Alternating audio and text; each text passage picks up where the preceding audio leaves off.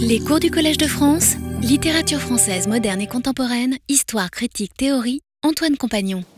Nous nous entrons dans les deux dernières leçons hein, et je voudrais, euh, cette semaine et la semaine prochaine, essayer de tirer les conséquences de, des analyses que nous avons faites euh, jusqu'à présent.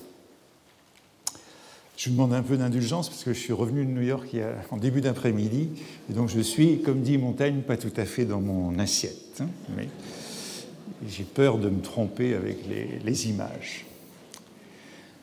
Après euh, les, les, moments de vie que nous avons analysés dans les essais, euh, et puis dans les dernières séances, l'écriture de la mort, et puis la semaine dernière, l'écriture du corps, tous ces aspects de la vie dans les essais de Montaigne, je voudrais aborder aujourd'hui directement euh, le thème que j'ai annoncé depuis un certain temps, depuis le début, et qui est euh, l'émergence de, de l'intériorité, de l'intimité, du moi, de l'identité moderne du self, comme on dirait en anglais. L'intime, au sens moderne, c'est ce qui me définit en propre. Et je crois qu'on peut voir dans les essais l'apparition de cette conception de la personne. Les essais sont saturés de la première personne. On y trouve une très grande abondance de phrases en miroir qui joue avec euh, les pronoms je et moi, lesquels se renforcent euh, l'un l'autre. Il y a un usage dans les essais intensif de ce nouveau pronom moi. Mais, j'y viendrai tout à l'heure, on ne trouve nulle part, sous la plume de Montaigne, le moi sous forme de substantif, qui apparaîtra quelques années plus tard. Et pourtant, on a souvent l'impression que Montaigne est au bord de cette substantivation. Vous connaissez l'avis au lecteur hein, par cœur. C'est moi que je peins. Je suis moi-même la matière de mon livre. Mais on pourrait aussi repérer beaucoup de formules plus ordinaires où le pronom moi est précédé de, euh, de prépositions très variées, mais qui renvoient toujours à cette euh, substance de plus en plus présente. Il y a des formules ordinaires, comme dans de l'oisiveté. Dernièrement, que je me retirais chez moi c'est la maison, c'est le domicile. Mais la formule peut être beaucoup plus ambiguë. Par exemple, et je prends des formulations anciennes hein, dans, le, livre 1, donc appartenant à ce qu'on appelait naguère euh, la couche A des essais. Dans de l'institution des enfants, donc, je tords bien plus volontiers une bonne sentence pour la coudre sur moi que je ne tords mon fil pour la l'équérir.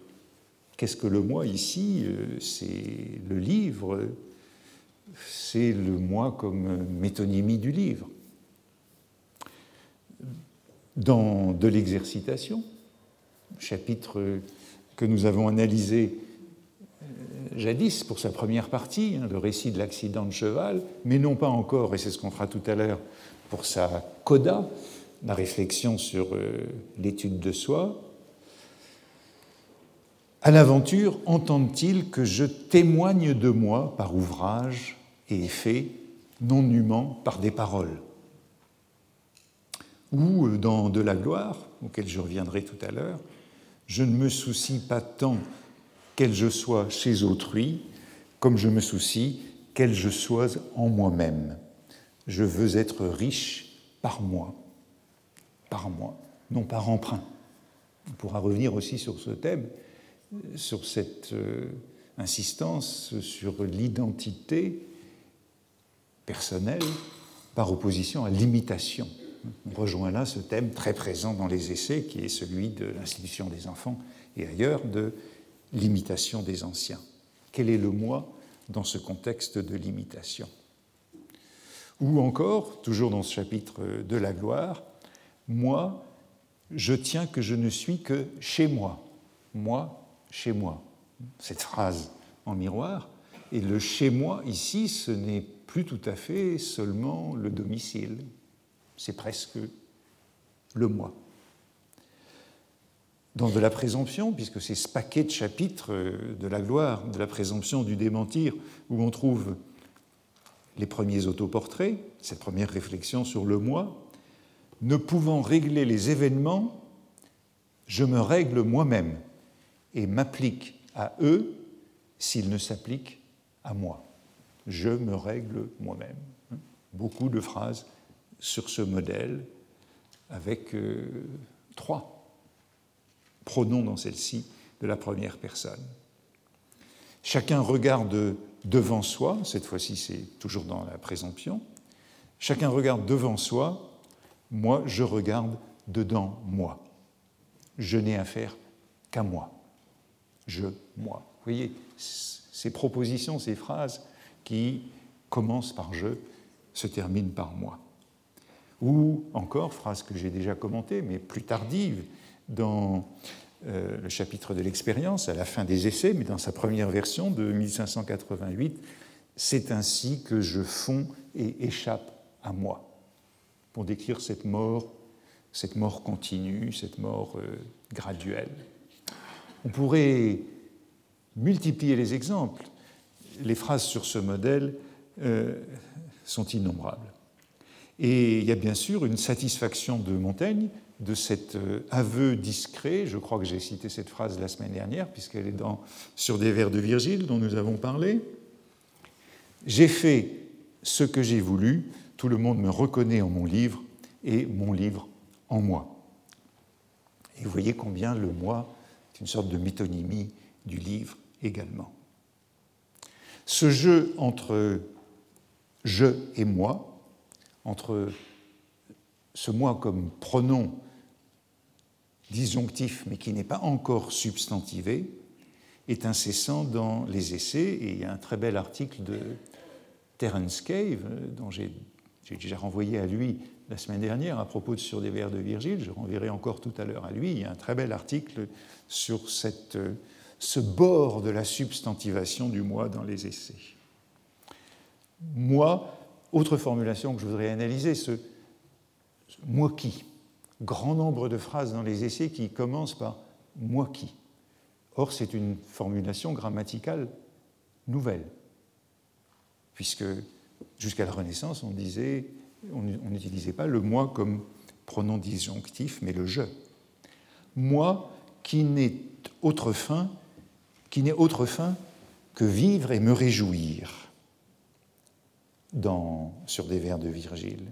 Ou encore une phrase très emblématique et sur laquelle on aura à revenir dans un moment, toujours dans Sur des vers de Virgile, peut-être déjà cité la semaine dernière. Ceux qui se méconnaissent ne peuvent paître, se peuvent paître de fausses approbations, non pas moi qui me vois et qui me recherche jusqu'aux entrailles, qui sait bien ce qui m'appartient. Non pas moi qui me vois, ou, euh, formule très célèbre, dans les toutes dernières pages des essais, euh, cette leçon de morale du chapitre de l'expérience, moi qui ne manie que terre à terre, et cette inhumaine sapience qui nous veut rendre dédaigneux et ennemis de la culture du corps, moi qui me vante d'embrasser si curieusement les commodités de la vie et si particulièrement, n'y trouve quand j'y regarde ainsi finement à peu près que du vent. Nombreuses phrases donc avec cette structure moi qui et même ces anaphores répétés puisqu'on a là une séquence de phrases en moi qui. Je terminerai ce rapide parcours de toutes ces variations syntaxiques sur le moi par cette phrase de Sur des vers de Virgile, analysée la semaine passée. Or, Je veux être maître de moi à tout sens. Et vous vous souvenez du contexte. Dans la jeunesse, il convenait de freiner la volupté. Dans la vieillesse, il faut au contraire stimuler le tempérament dans une volonté donc de, de maîtrise, d'équilibre, de possession, d'assiette, à travers cette euh, auto-réflexion, cette euh, auto-représentation. Montaigne est toujours très soucieux de cette, euh, ce qu'on pourrait appeler cette énigme de l'identité, ce moi qui est, c'est un peu un anachronisme quand je dis ce moi, puisque Montaigne ne le substantive jamais, mais il y a toujours cette question de la nature de ce moi, cette euh, énigme de l'identité, dont Pascal dira le moi est haïssable dans un fragment célèbre des pensées, mais Pascal doit aussi à Montaigne cette réflexion sur le moi, et le fragment le plus célèbre des pensées qui réfléchit à cette énigme de l'identité moderne est une référence assez claire à Montaigne. Il est entouré de fragments sur Montaigne. C'est le fragment des pensées qui est intitulé Qu'est-ce que le moi? Pascal substantive bien, lui, le moi. Je n'en lis qu'un tout petit fragment, vous le retrouverez, pour montrer comment Pascal réfléchit à peu près dans les termes de Montaigne sur cette euh, identité dans la diversité euh, des incarnations de la personne. Je vous lis seulement ce qui est le plus frappant dans ce fragment des pensées. Celui qui aime quelqu'un à cause de sa beauté, l'aime-t-il? Non, car la petite vérole qui tuera la beauté sans tuer la personne fera qu'il ne l'aimera plus. Qu'aime-t-on dans une personne? Quel est le moi qu'on aime si euh, la dénaturation physique peut transformer l'amour sans tuer la personne? Et Pascal poursuit, et si on m'aime pour mon jugement, pour ma mémoire, m'aime-t-on moi? Non, car je puis perdre ces qualités sans me perdre moi-même. Autrement dit, je puis perdre le jugement, euh, devenir fou, perdre la mémoire, devenir amnésique. Euh, je ne me suis pas perdu moi-même, mais euh, aux yeux de l'autre, je serai différent. Et Pascal poursuit, où est donc ce moi s'il n'est ni dans le corps ni dans l'âme? On n'aime donc jamais personne mais seulement des qualités. Et cette réflexion donc sur la nature du moi, sur l'ontologie du moi, elle est très proche de ce qu'on peut trouver dans les essais de Montaigne, avec cette idée que je puis perdre l'apparence physique, la beauté, euh, la raison, le jugement, la mémoire. Et vous savez combien Montaigne insiste sur la faiblesse de sa mémoire. Hein. On a parlé de ce thème. Montaigne est sans mémoire et pourtant il reste une personne. Pascal donc demande après lui euh, quel est le, lieu de définition essentielle de la personne? Qu'est-ce qu'une personne? Qu'est-ce que l'identité d'une personne? On a déjà exploré un certain nombre de réponses indirectes dans les semaines précédentes, des réponses pour ainsi dire par l'absurde, en parlant de ce que le moi n'est pas, et en particulier en parlant du corps. Dans le chapitre de l'exercitation, Montaigne analyse la dépossession de soi, dans l'accident, dans le rêve, dans la perte de conscience. Il y a de multiples tentatives dans les essais pour saisir le moi par ce qu'il n'est pas, par ce qui lui échappe, par ce qu'il ne contrôle pas par les automatismes du corps, les pertes de conscience, les rêves, toujours dans de l'exercitation et ailleurs, les réflexes. La semaine dernière, nous parlions sur des vers de Virgile, et justement, je n'avais pas eu le temps d'aborder euh, ce que Montaigne disait de la physiologie des sexes. Très mais on en avait vu déjà des détails de la même nature dans de l'exercitation. L'absence de contrôle physique du corps. Et cette représentation de la sexualité, tout inspirée du Timée de Platon, et puis euh, d'Hippocrate et de Galien, de manière très proche de ce qu'on trouve par exemple dans le tiers livre de Rabelais, lorsque Panurge euh, fait une enquête pour savoir s'il doit se marier et s'il sera cocu, s'il se marie. Et Montaigne parle exactement dans les mêmes termes que Rabelais lorsqu'il dit dans Sur des vers de Virgile que ceci échappe au corps. Les dieux, dit Platon dans le Timée, nous ont fourni d'un membre inobédient et tyrannique, hein, à la fois euh, indépendant et qui est euh, lui-même un sujet qui se substitue au moi, qui, comme un animal furieux, entreprend par la violence de son appétit soumettre tout à soi. Il est donc sujet lui-même, sujet du corps.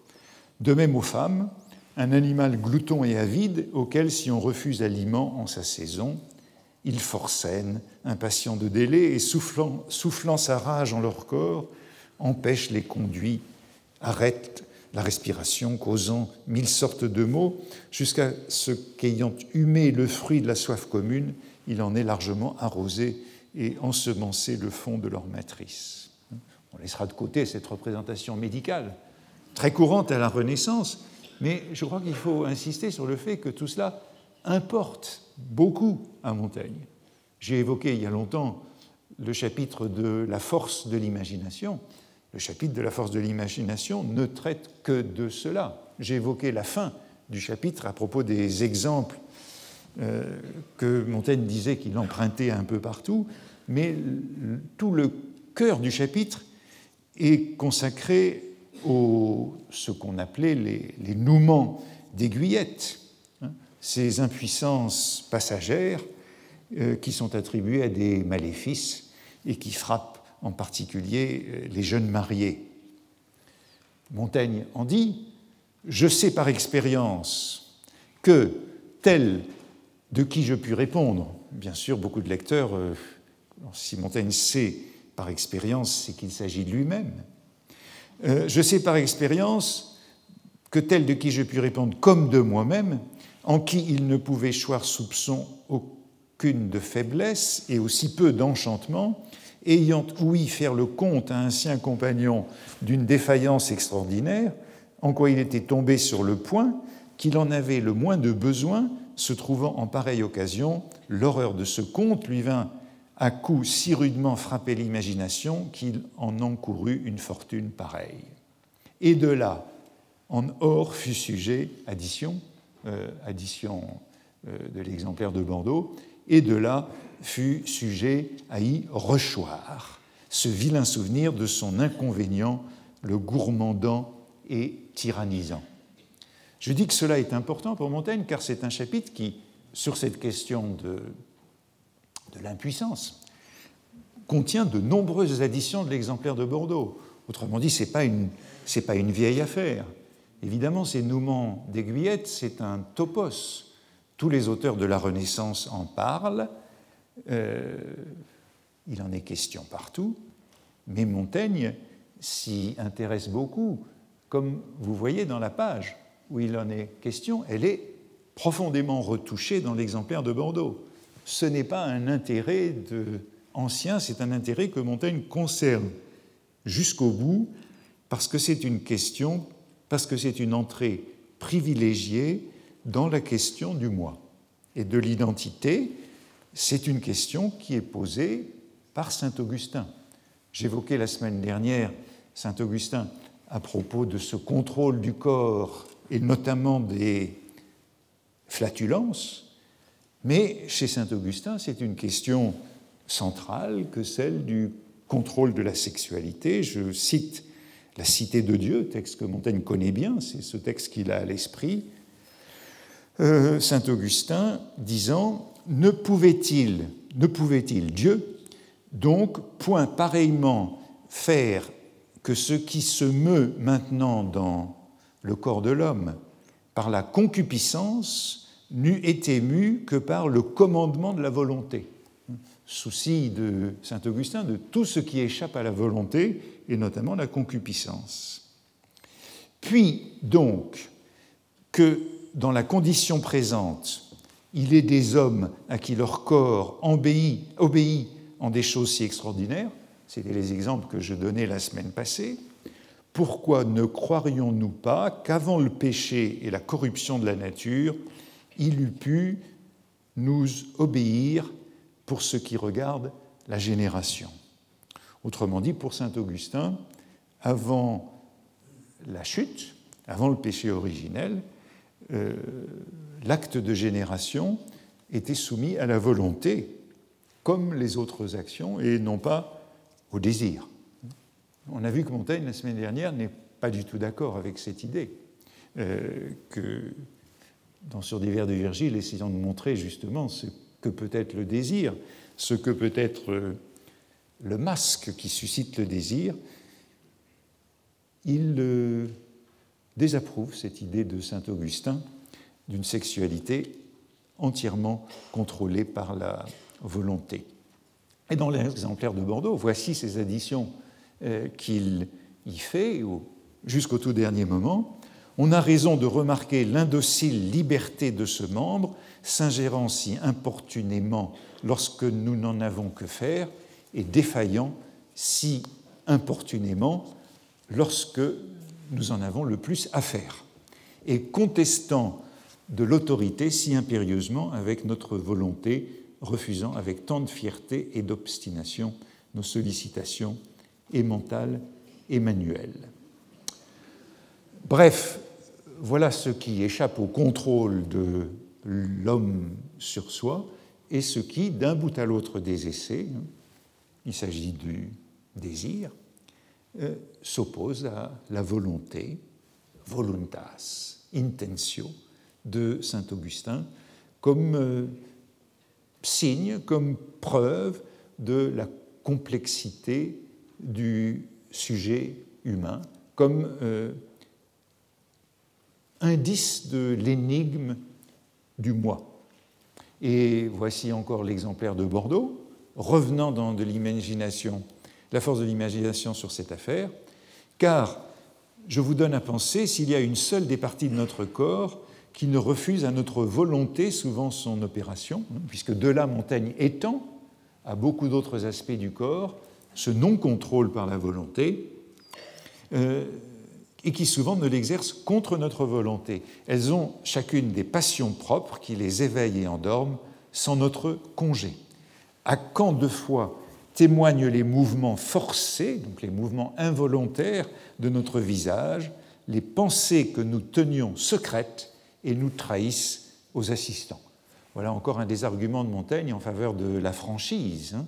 Et vous vous souvenez du chapitre de la physionomie 3.12 sur euh, l'avantage que lui avait donné sa bonne mine, euh, le fait qu'il se conduise toujours de manière ouverte, puisqu'en tout état de cause, pense-t-il, euh, notre visage trahira nos pensées secrètes, que nous le voulions ou non. Cette même cause qui anime ce membre anime aussi, sans notre su, le cœur, le poumon et le pouls. La vue d'un objet agréable répandant imperceptiblement en nous la flamme d'une émotion fiévreuse. N'y a-t-il que ces muscles et ces veines qui s'élèvent et se couchent sans l'aveu, non seulement de notre volonté, mais aussi de notre pensée? Il y a donc là un thème récurrent à travers tous les essais que cette absence de contrôle, et Montaigne le présente d'une façon plaisante que nous avons déjà évoquée à plusieurs reprises, euh, où il décrit la, subjectivité comme un petit théâtre d'instances en lutte, et cette fois-ci c'est un procès, le procès euh, de, de la volonté qui est en cause, elle est coupable puisqu'elle ne contrôle pas le corps, et du moi, qui est ici l'avocat qui plaide pour la volonté. Mais notre volonté pour les droits de qui nous mettons, nous produisons ce reproche, Montaigne défend la volonté, combien plus vraisemblablement la pouvons-nous marquer de rébellion et sédition par son dérèglement et désobéissance? Veut-elle toujours ce que nous voudrions qu'elle voulsît euh, Vous voyez qu'il y a bien une autre instance que la volonté, quelque chose comme le moi que la volonté trompe et trahit. Ne veut-elle pas souvent ce que nous lui prohibons de vouloir, à notre évident dommage Se laisse-t-elle non plus mener aux conclusions de notre raison? Enfin, je dirais pour M.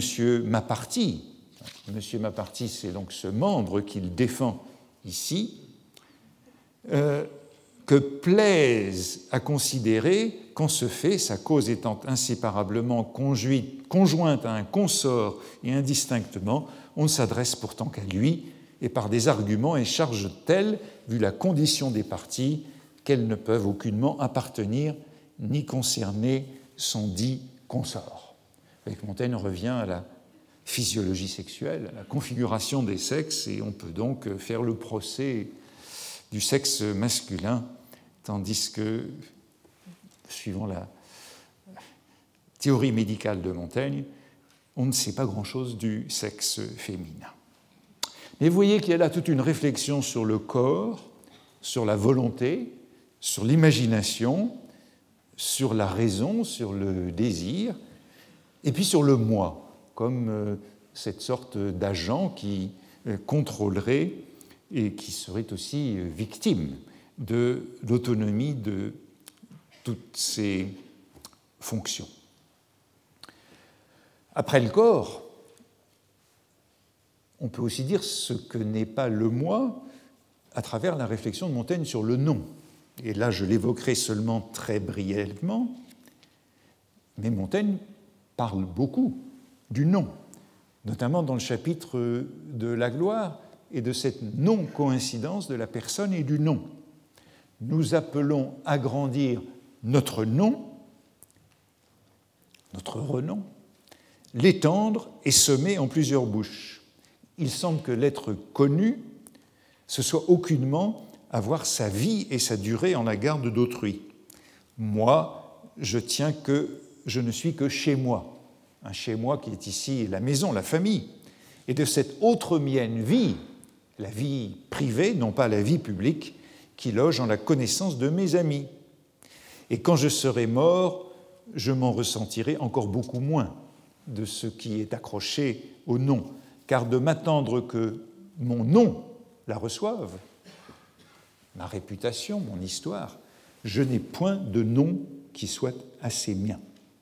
Et Montaigne développe cette idée que son patronyme, Montaigne, il n'insiste jamais beaucoup sur Ekem, c'est Montaigne qui importe. Ce Montaigne, dit-il, eh bien, euh, on le trouve dans des familles de Paris, de Montpellier, de Bretagne et de Saintonge. Quant à ce qu'il appelle mon autre nom, Michel, quant à mon autre nom, il est à quiconque aura envie de le prendre. Ainsi, j'honorerai peut-être un crocheteur en ma place. Et puis, quand j'aurai une marque particulière pour moi. Oui, cette, cette exigence, ce souci d'avoir euh, une identité de la personne repérable. Quand j'aurai une marque particulière pour moi, que peut-elle marquer quand je n'y suis plus? Mais de ceci, j'en ai parlé ailleurs, notamment dans le chapitre des noms, où Montaigne analyse ce qu'est un nom. Mais je serai très bref sur tout ça parce que je m'aperçois que c'est dans le livre que j'avais publié il y a 30 ans, qui s'appelait Nous, Michel de Montaigne, c'était le sujet, déjà, comme quoi il y a une certaine constance euh, malgré la diversité et l'histoire. Troisième aspect, après le corps et le nom de ce que le moi n'est pas, eh bien, j'ai souvent évoqué ce théâtre d'ombre des instances de la personnalité. Cette énigme de l'identité, Montaigne est donc particulièrement sensible, Et on a vu cette psychomachie qu'il décrit souvent entre les différentes instances de la personnalité où chacune joue son jeu.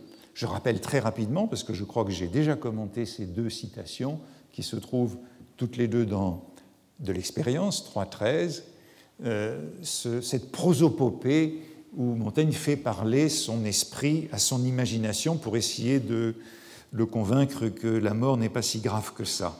Or, je traite, vous voyez toujours, il y a trois instances. Ici, il y a l'esprit, l'imagination, et puis le je, le moi. Or, je traite mon imagination le plus doucement que je puis et la déchargerai, si je pouvais, de toute peine et contestation. Il la faut secourir et flatter, et piper qui peut, mon esprit est propre à ce service. Il n'a point faute d'apparence partout, s'il persuadait comme il prêche, il me secourait heureusement. Vous en plaît-il un exemple? Il dit que c'est pour mon mieux que j'ai la gravelle, et donc la maladie me prépare à la mort. On a très souvent chez Montaigne ce, petit dialogue entre plusieurs instances de la personnalité, et je rappelle aussi, mais cette fois-ci dans le cadre de cette réflexion plus générale sur le moi, citation déjà évoquée à propos de l'apologue de la dent qui tombe, montrant que la mort a lieu petit à petit, ce qui rend justement la dernière mort moins redoutable, mais pose la question de, je l'avais évoqué à ce moment-là, ce qui meurt au moment de la dernière mort. Quelle est cette personne, ce résidu? Dieu fait grâce à ceux à qui il soustrait la vie par le menu, c'est le seul bénéfice de la vieillesse. La dernière mort en sera d'autant moins pleine et nuisible, etc. Voici une dent qui me vient de choir, et cette partie de mon être, et plusieurs autres sont déjà mortes, autres demi-mortes, des plus actives et qui tenaient le premier rang pendant la vigueur de mon âge. Vous voyez combien cette question de la vigueur de l'âge importe à Montaigne, c'est ainsi que je fonds et échappe à moi. Donc dialogue entre les instances du moi qui sont présentées comme des acteurs autonomes de la personnalité et ce jeu qui est un petit peu le metteur en scène euh, derrière ces agents. L'esprit, l'imagination, la raison, la volonté sont toujours traités par Montaigne comme des acteurs extérieurs. L'esprit, l'imagination, ce sont des troisièmes personnes ce sont toujours des troisièmes personnes pour Montaigne. Par exemple, dans cette citation de, de l'expérience, en 1588, les hommes méconnaissent la maladie naturelle de leur esprit, il ne fait que fureter et quêter, et comme une instance autonome, et va sans cesse tournoyant, bâtissant et s'empêtrant en sa besogne, comme nos vers de soie et si étouffe, mus in pisse, une souris dans la poix. La souris dans la poix, ce qu'on peut rapprocher d'un adage d'Erasme sur cette question. Il pense remarquer de loin je ne sais quelle apparence de clarté et vérité imaginaire, mais pendant qu'il y court, etc. Ainsi, Montaigne parle partout de ce jeu qui est tiraillé entre l'esprit et l'imagination, et dont nous ne savons pas très bien quel il est entre les deux ou au-dessus des deux. Ainsi, quand il décrit dans euh, le chapitre de l'affection des pères aux enfants le début des essais, hein, l'initiation des essais,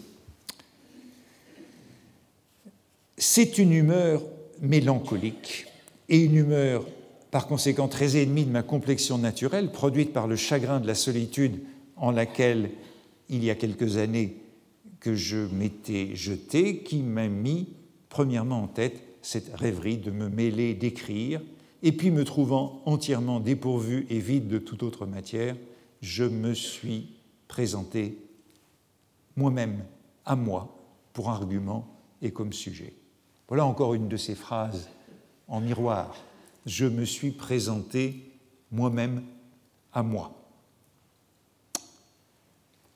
Peut-être faudrait-il encore évoquer dans cette euh, euh, comment dire, perte du moi, hein, puisqu'il s'agit beaucoup de cela dans les essais, ce que le moi n'est pas, ce moi perdu, encore un topos, puisque Montaigne réfléchit beaucoup avec des topos, mais il les déplace avec des topoi, mais il les déplace aussi toujours, ces topoi.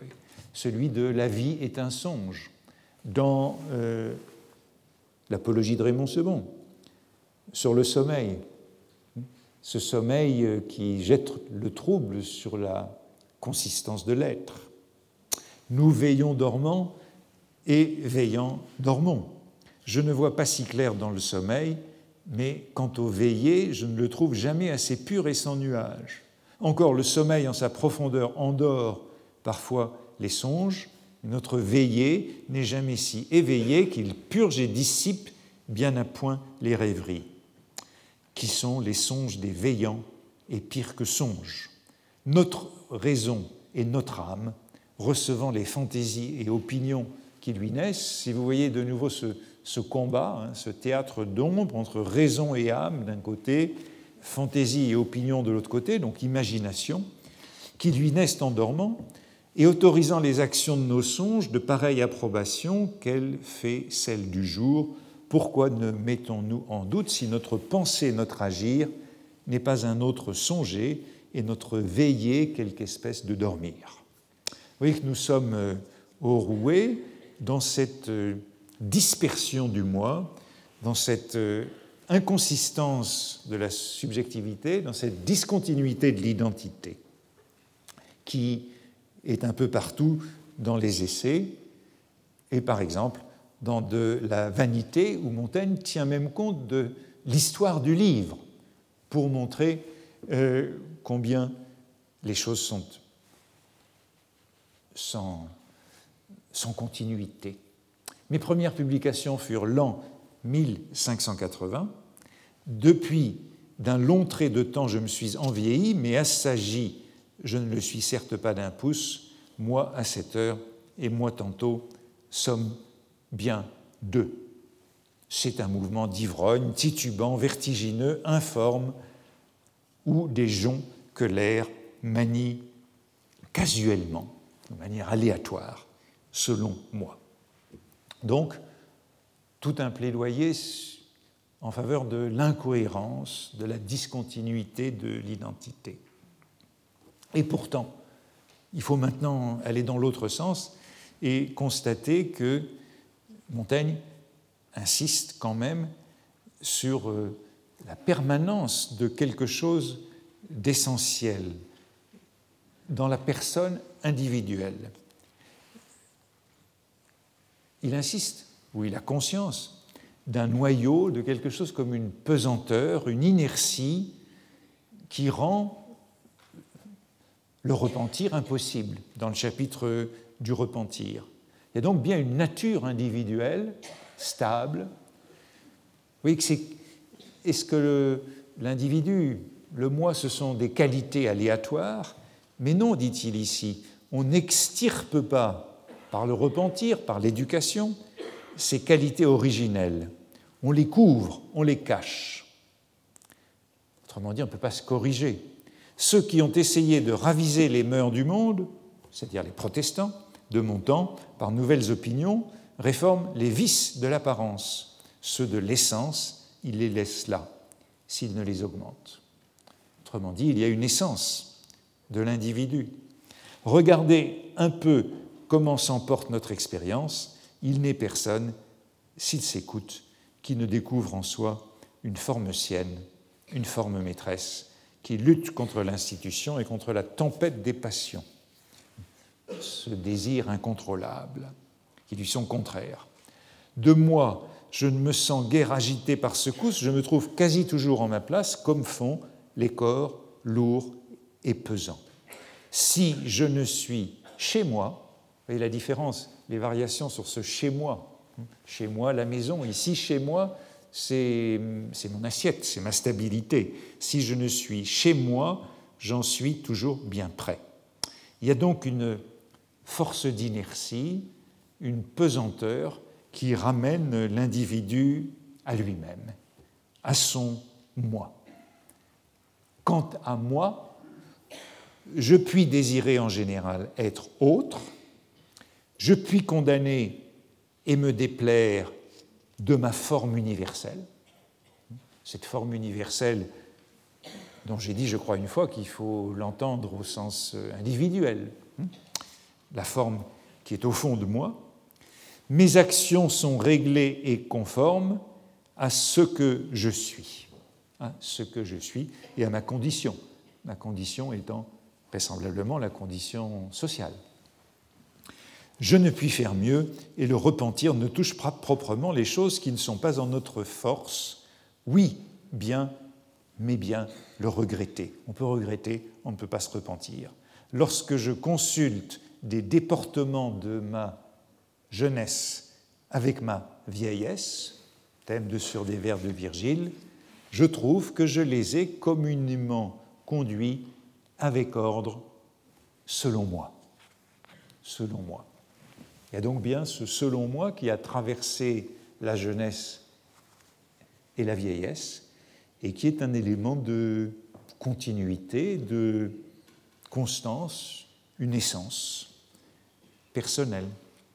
Et bien sûr, cette phrase que j'ai sûrement citée probablement au premier cours du début du repentir, les auteurs se communiquent au peuple par quelques marques particulières et étrangères. On retrouve la manière euh, dont Montaigne traitait le nom dans le chapitre de la gloire, moi le premier par mon être universel. Et voici cet être universel, l'être universel qui désigne bien l'essence, euh, l'essence personnelle. Comme Michel de Montaigne, non comme grammairien ou poète ou jurisconsulte. Si le monde se plaint de quoi je parle trop de moi, je me plains de quoi il ne pense pas seulement à soi. Alors cet être universel, cette forme maîtresse, cette personne sous les qualités ou au-delà des qualités, des accidents, de la fortune dont on a beaucoup parlé, cet être euh, individuel, vous voyez que Montaigne se résout à le désigner par le nom propre, mais quel est-il? Qu'est-ce que ce caractère, ce tempérament, cette nature individuelle, cette identité? C'est ce que Montaigne a appris à travers cette euh, résistance à l'art, à l'éducation, au repentir, qu'il y a un moi, une personne essentielle. Alors quelle est l'étape? L'étape probablement capitale pour essayer de comprendre ce qu'est ce moi. Euh, je l'ai dit, euh, le moi substantivé n'existe pas dans les essais. Il apparaîtra peu après, à la fin du XVIe siècle, et cette analyse fait l'objet d'un bel article de Terence Cave qui s'appelle Fragment d'un mois futur de Pascal à Montaigne, publié dans un livre intitulé Préhistoire en 1979. Mais il n'y a pas que Terence Cave qui a réfléchi à cette euh, apparition de la notion moderne d'identité, notamment dans les essais de Montaigne. Euh, il y a euh, un auteur à qui j'ai renvoyé l'an dernier, qui est le philosophe Charles Taylor, dans un livre qui s'appelle Sources of the Self, traduit en français par euh, Les sources de l'identité, ou les sources du moi plutôt, les sources du moi, justement. Et qui est une généalogie du moi moderne dans lequel il y a un beau chapitre sur les essais de Montaigne. Comment euh, Montaigne passe au bord de cette euh, substantivation du moi, euh, suivant, suivant Cave, suivant Taylor, c'est notamment à, la faveur de la réflexion sur l'amitié. Dans le chapitre de l'amitié, où là encore on peut dire que Montaigne part d'un topos de l'Antiquité, d'un topos euh, humaniste, mais qu'il l'infléchit, qu'il le transforme. C'est le topos de l'alter ego qu'on trouve euh, chez Cicéron, alter ego ou alter idem. C'est le topos de l'hétéros autos qu'on trouve euh, chez Aristote. Mais dans l'Antiquité, c'est sans la dimension d'introspection, la dimension autoréflexive que nous allons maintenant découvrir chez Montaigne. Sans cette intériorisation de l'identité sans ce sens subjectif de l'identité. Alors les dictionnaires donnent comme première apparition du moi substantif en français une complainte du poète Desportes, publiée, j'ai oublié de le noter, mais entre la première édition et la seconde édition des essais, entre 1580 et 1588. C'est donc tout à fait contemporain, et c'est dans ce vers de Desportes, cet autre moi pour qui j'aimais à vivre, parlant d'un ami, cet autre moi, l'ami comme autre moi, cet autre moi, donc nominalisé. C'est évidemment un vieux thème, c'est celui du miroir de l'ami, mais en même temps, on peut observer que Montaigne infléchit ce thème de l'Antiquité et de l'humanisme, notamment à propos de la mort de son ami la Boétie. Et peut-être que c'est là, dans ce chapitre, et dans cette expérience de vie déjà évoquée à plusieurs reprises, que celle de la mort de l'ami, j'ai évoqué à un moment la lettre, la longue et très belle lettre que Montaigne écrit à son père sur l'agonie de son ami, c'est là qu'on trouve l'apparition du moi. Montaigne compare dans le chapitre de l'amitié l'amitié aux autres relations, la relation du père et du fils, la relation euh, qui peut exister entre les frères, ou encore euh, à l'amour de l'homme et de la femme. Et dans l'amitié, il y a cette euh, chose tout à fait particulière qui est la confusion des âmes. Ce que nous appelons ordinairement amis et amitié, ce ne sont qu'accointances et familiarités nouées par quelque occasion, par hasard, ou commodité, par le moyen de laquelle nos âmes s'entretiennent.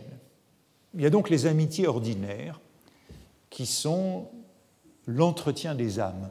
J'aurais à revenir, mais je n'aurai pas le temps aujourd'hui, sur cette image de, de l'entretien, très présente dans les essais. Vous voyez qu'elle vient, qu'elle intervient avec l'amitié, et puis l'introspection, c'est l'entretien de l'âme avec elle-même. C'est l'entretien de soi à soi. La notion d'entretien est ici capitale. Donc il y a ces amitiés ordinaires qui sont fondées sur euh, l'entretien des âmes. En l'amitié de quoi je parle, cette amitié exceptionnelle, l'amitié de Montaigne et de la Boétie, elles se mêlent et confondent l'une en l'autre. Les deux âmes, elles ne font plus qu'une. D'un mélange si universel, si essentielles, si absolues, qu'elles effacent et ne retrouvent plus la couture qui les a jointes. On peut évidemment euh, observer ici le contexte néoplatonicien de cette confusion des âmes. On retrouve l'unité originelle à travers cette, euh, amitié. Et euh, Montaigne, au fond, décrit d'une certaine façon l'amitié, comme saint Augustin décrivait la communication des anges. Ce sont des, de purs vouloirs qui communiquent dans l'amitié. On passe de l'entretien des âmes à la confusion des âmes, dans cette amitié véritable qui se distingue des rencontres d'occasion. Et, suivant la thématique de l'Antiquité, ce qui, ce qui définit cette amitié exceptionnelle, c'est euh, la capacité de se sacrifier pour l'autre, de mourir pour l'autre. C'est donc un vieux thème classique et humaniste de considérer qu'il n'y a qu'une seule volonté dans l'amitié. Ce que l'un veut, l'autre le veut, contrairement à ce qui se passait dans les corps, notamment dans les corps animé par le désir. Ici, il y a une totale identité de la voluntas de l'un et de l'autre. Vous voyez que c'est, d'une certaine façon quelque chose qui, corrige la chute, ainsi que euh, décrivait saint Augustin comme cette perte de la volonté. Et euh, il y a donc une seule âme, puisque ce que l'un veut, l'autre le veut. C'est, je ne sais, dit Montaigne de cette amitié avec la Boétie, quelle quintessence de tout ce mélange. La quintessence, elle intervient déjà d'abord pour désigner cette confusion des âmes des deux amis, cette quintessence de tout ce mélange, qui, ayant saisi toute ma volonté, l'amena à se plonger et se perdre dans la sienne. Addition de l'exemplaire de Bordeaux, qui, ayant saisi toute sa volonté, l'amena se plonger et se perdre dans la mienne d'une fin, d'une concurrence pareille. Avec ce jeu de miroir que je décrivais il y a un moment comme celui du je et du moi, c'est d'abord le jeu de miroir euh, des deux amis, tout à fait confirmé par cette addition de l'exemplaire de Bordeaux, aboutissant à la concurrence pareille. Je dis perdre à la vérité, ne nous réservant rien qui nous fût propre, ni qui fût ou sien ou mien. On est d'une certaine façon dans, je l'ai dit, euh, le retour à un état qui précédait la chute, ou à la communication des anges. Nos âmes ont charrié, ont été transportées, ont voyagé si uniment ensemble, elles se sont considérées d'une si ardente affection et de pareille affection, découvertes jusqu'au fin fond des entrailles. Vous retrouvez ces entrailles que je décrivais tout à l'heure dans Sur des vers de Virgile, Montaigne, dans Sur des vers de Virgile, est seul, seul à aller fouiller ses entrailles, mais là, c'est entre amis qu'on a découvert le fin fond des entrailles l'une à l'autre, que non seulement je connaissais la sienne comme la mienne, son âme, mais je me fusse certainement plus volontiers fié à lui de moi qu'à moi même. Euh, bifure intéressante. Hein.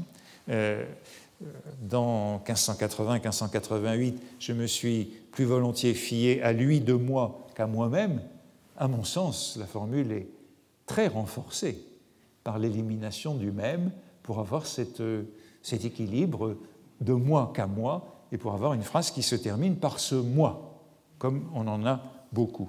Il y a donc dans ces passages sur l'amitié, dans ce développement de l'amitié, probablement la plus grande saturation par le moi dans tous les essais. C'est là que le moi est le plus dense.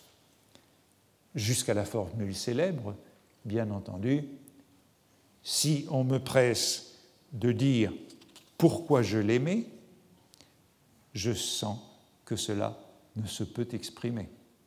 C'est ce qu'on disait en 1580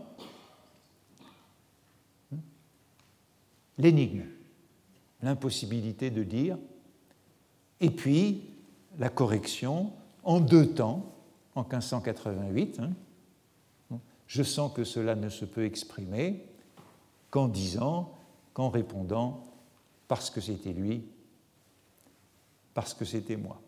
Addition qui est faite en deux temps, comme vous le voyez dans l'exemplaire de Bordeaux, dans, dans la marge ici, vous le voyez peut-être pas très bien, moi je le vois mieux sur l'écran, mais vous voyez qu'il y a deux, l'addition est faite en deux temps. Hein. Je l'aimais, je sens que cela ne se peut exprimer, version de 1580 et 1588, qu'en répondant, qu'en disant, parce que c'était lui, et puis c'est d'une autre encre que vous lisez le parce que c'était moi.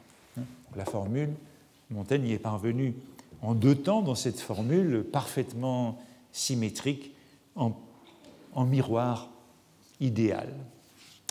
Cette amitié-là ne se partage pas, cette parfaite amitié est indivisible, et Montaigne euh, fait un long développement sur le fait qu'on ne peut avoir euh, qu'un ami, on ne peut pas en avoir deux, parce que ce, ce triangle serait impossible, l'unique et principale amitié libère de toute obligation, toute autre obligation, le secret que j'ai juré ne déceler à nul autre, je le puis sans parjure communiquer à celui qui n'est pas autre, c'est moi. Ça, c'est une addition de l'exemplaire de Bordeaux. Hein. Il n'y a aucun secret pour l'autre, cette intimité est absolument partagée. C'est un assez grand miracle de se doubler et n'en connaissent pas la hauteur ceux qui parlent de se tripler. Pas possible de se tripler puisque ce, duo de l'amitié, bon, c'est cette sorte d'idéal d'avant la chute. Et n'en connaissent pas la hauteur ceux qui parlent de ce triplet. Rien n'est extrême qui a son pareil. Et qui présupposera que de deux j'en aime autant l'un que l'autre et qu'ils s'entraînent, et même autant que je les aime, ils multiplient en confrérie la chose la plus une et unie, et de quoi une seule est encore la plus rare à trouver dans le monde. Donc ce, triangle de l'amitié est inconcevable. Il est, le duo est en, fait, en vérité extrême. Les deux amis n'en font qu'un, qu'une âme, et ce constat est évidemment lié à l'épreuve de la mort de l'ami. Montaigne compare le reste de sa vie, après la mort de la Boétie, dit-il, le reste de sa vie a été exempt d'afflictions pesantes, pleine de tranquillité d'esprit, mais ce n'est que fumée, nuit obscure et ennuyeuse comparée aux quatre années de cette amitié. La mort de l'ami, elle est donc vécue comme la séparation de ces deux moitiés. Depuis le jour que je le perdis, je ne fais que traîner languissant, et les plaisirs mêmes qui s'offrent à moi, au lieu de me consoler, me redouble le regret de sa perte. Nous étions à moitié de tout, à moitié de tout. Il me semble que je lui dérobe sa part. J'étais déjà si fait et accoutumé à être deuxième partout qu'il me semble n'être plus qu'à demi. Et puis, suite une citation d'Horace que je vous traduis en insistant sur deux expressions. Puisqu'un coup prématuré, un coup du sort, m'a ravi une partie de mon âme, hein, tulit partem animae, une partie de mon âme. Que fais-je donc ici, moi, l'autre part Altera? Que ne me suis, qui ne me suis plus cher et ne me survit point, le même jour nous a précipités tous deux. Utramque. Ce thème de la moitié de l'âme dans l'amitié, ben, c'est un thème euh, augustinien. Euh, Jean-Louis Chrétien, dans son exposé de la semaine passée, évoquait le chapitre des Confessions de Saint Augustin, où euh, Saint Augustin parle de la mort de son ami et de sa désolation lors de cette mort. voici la citation de Saint Augustin dans ce passage où apparaît l'expression dimidium animae suae, hein, la moitié de son âme. Hein. Euh, je traduis, et je m'étonnais plus encore que je puisse continuer à vivre après sa mort, puisque j'étais un autre, un autre lui. Il l'est altère. Voilà l'expression. Euh, Certes, cet ancien avait raison qui, parlant de son ami, le nommait la moitié de son âme, dimidium animae suae, car je ressentais que celle de mon ami et la mienne n'avait été qu'une seule âme qui donnait la vie à deux corps. Ainsi, ma vie m'était en horreur à cause que je ne voulais pas n'être vivant qu'à demi, et c'était peut-être par cette même raison que je craignais de mourir de peur que celui que j'avais si fort aimé ne mourut entièrement. Alors on ne sait pas si Montaigne a lu les confessions de saint Augustin. Hein. On sait qu'il a lu la Cité de Dieu, toutes ces pages que j'évoquais sur le désir et la volonté. C'est moins certain pour, la, pour les confessions. Vous voyez que le thème est très proche. Et en tout cas, l'expression dimidium animae suae, elle vient elle aussi d'Horace, tandis que le il est alter en haut de la citation vient, lui, de Cicéron. On a donc, dans ces passages sur l'amitié, où Montaigne est, comment dire, au plus proche de cette substantivation du moi et de la personne, une intériorisation de ces topoi, qui sont nombreux, hein, venus de l'Antiquité, néoplatonicien, de ces deux âmes qui n'en font qu'une, aristotélicien, euh, cicéronien, horacien, puisqu'il y a de multiples références aux odes, et humaniste. Mais tout cela est déplacé vers euh, l'auto-représentation et vers l'introspection. Je vais arrêter là, mais je crois qu'on peut en effet repérer dans les essais le lien de l'amitié et de l'intimité. Et c'est ce que je regarderai la prochaine fois, comment Montaigne lit souvent dans les essais intime et ami, et passe d'un sens d'intime qui désigne l'ami à un sens d'intime qui désigne le plus grand secret de l'intériorité, ce qui me définit véritablement en propre. Intime a ces deux acceptions dans les essais, l'ami le plus proche et la personne intérieure, le secret qui me définit, mon essence individuelle. Je vous remercie.